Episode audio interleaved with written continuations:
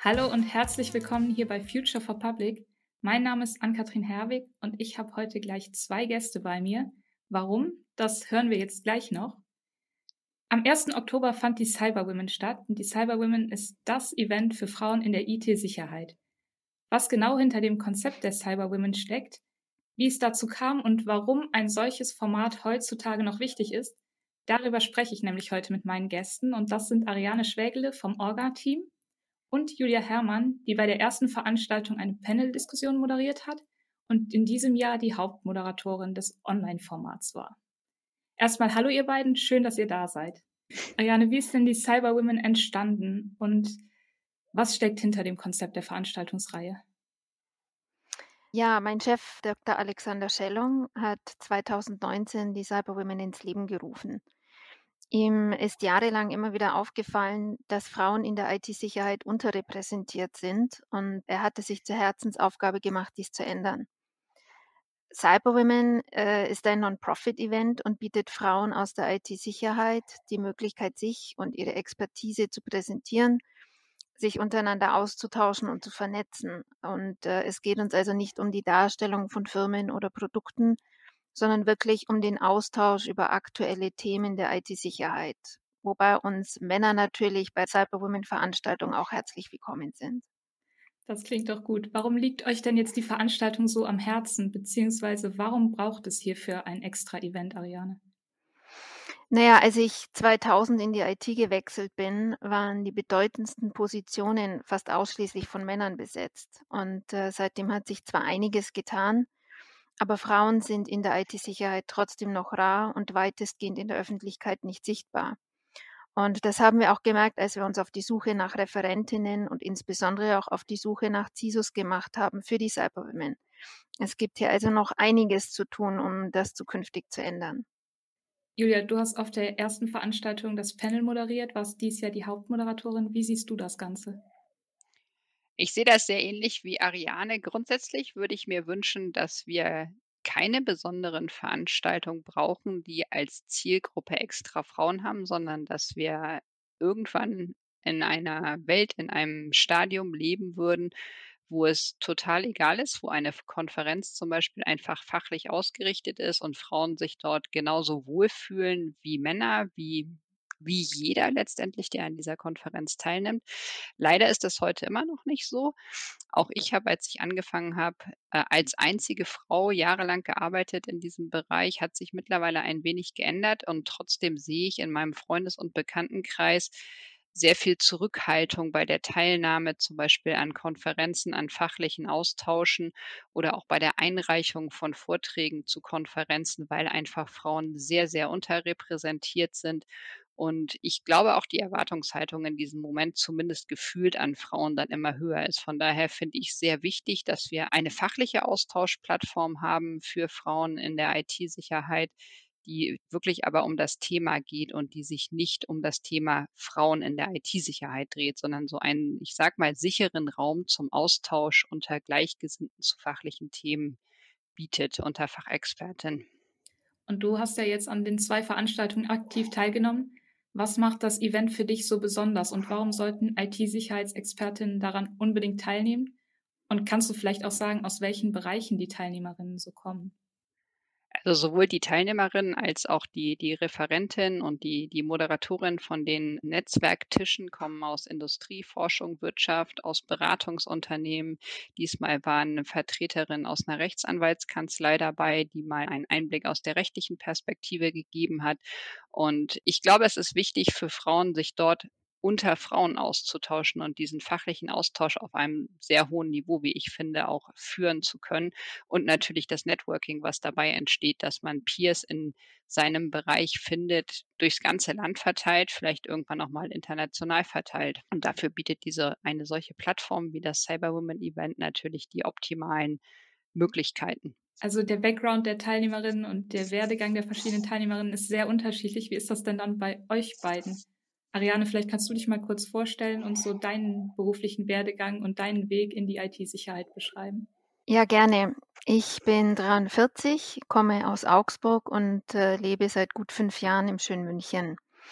Ich bin ursprünglich gelernte Bankkauffrau, habe aber ziemlich schnell gemerkt, dass das nicht meine Welt ist und ich mich mehr im Bereich der Technologie und im Marketing zu Hause fühle. Im Jahr 2000 habe ich dann den IT-Boom genutzt und bin als Quereinsteigerin in die IT eingestiegen. Und bei der Infodas bin ich jetzt seit 2019 als Assistentin für den internationalen Vertrieb und als Marketing-Spezialistin angestellt. Das ist doch mal ein spannender Quereinstieg in die IT-Sicherheit. Julia, bist du auch Quereinsteigerin oder wie war dein Werdegang, dein Weg in die IT-Sicherheit? Ich bin tatsächlich keine Quereinsteigerin, wobei ich sagen muss, dass das vielleicht jetzt nicht unbedingt der Traumberuf nach meinem Abitur war.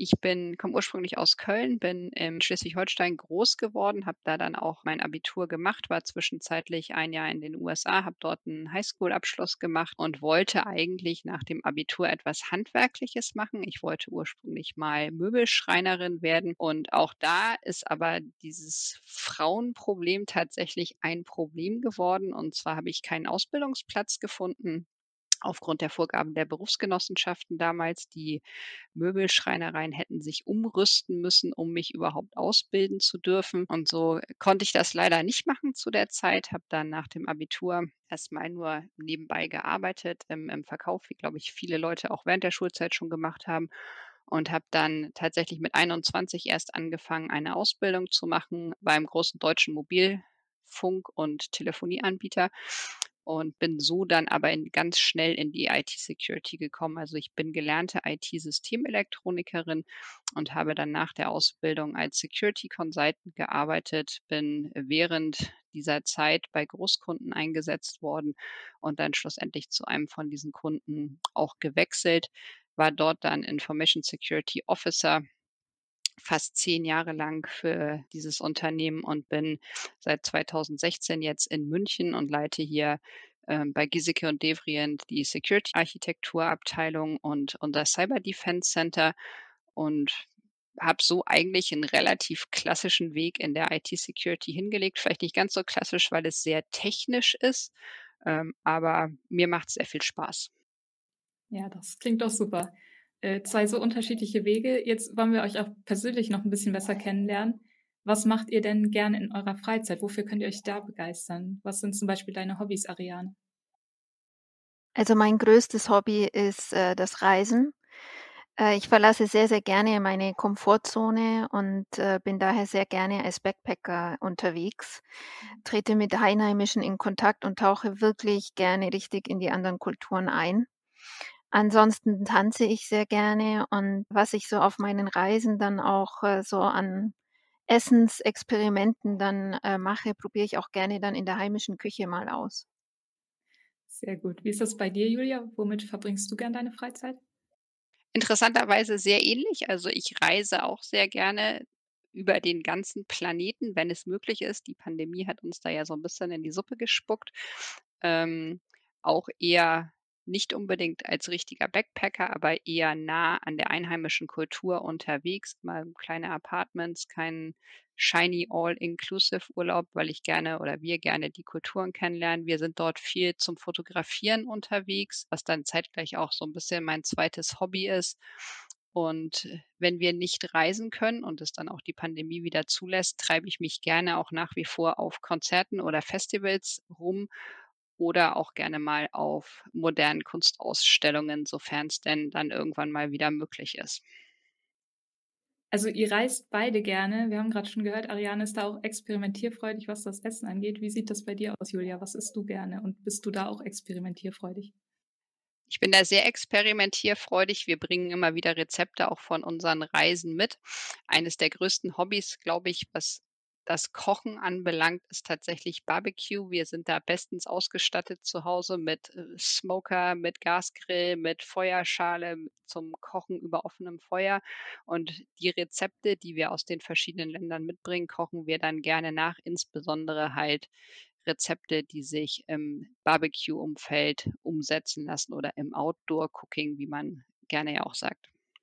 Das hört sich doch lecker an. Was ist denn dann dein Lieblingsessen, Ariana? Hast du dir da auch was mitgebracht? Also ein richtiges Lieblingsessen habe ich nicht, aber ich habe auf meiner Indienreise tatsächlich das indische Essen äh, kennen und lieben gelernt. Ähm, ich war dort ganz backpackermäßig mit einheimischen Freunden eben unterwegs und habe dort unglaublich äh, leckeres und authentisches Essen genießen dürfen. Und äh, mir läuft noch heute das Wasser im Mund zusammen, wenn ich an die leckeren Gerichte und an das leckere Paratha-Brot denke. Also definitiv äh, ist die indische Küche meine Lieblingsküche. Auch das hört sich sehr gut an. Danke für die persönlichen Einblicke. Und jetzt nochmal zurück zum Thema. Wir haben schon gehört, euer Background ist ganz unterschiedlich, auch eure jetzige Tätigkeit ist ganz unterschiedlich. Ariane, was macht den Bereich IT-Sicherheit für dich so spannend? Naja, ich denke, dass für uns alle mittlerweile selbstverständlich geworden ist, äh, unsere Angelegenheiten weitestgehend online abzuwickeln.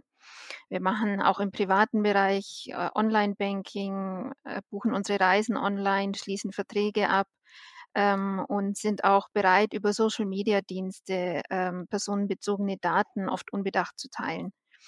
Und was passiert, wenn diese Daten in die falschen Hände geraten? Das hört man ja immer wieder in den Nachrichten und äh, liest es auch immer wieder.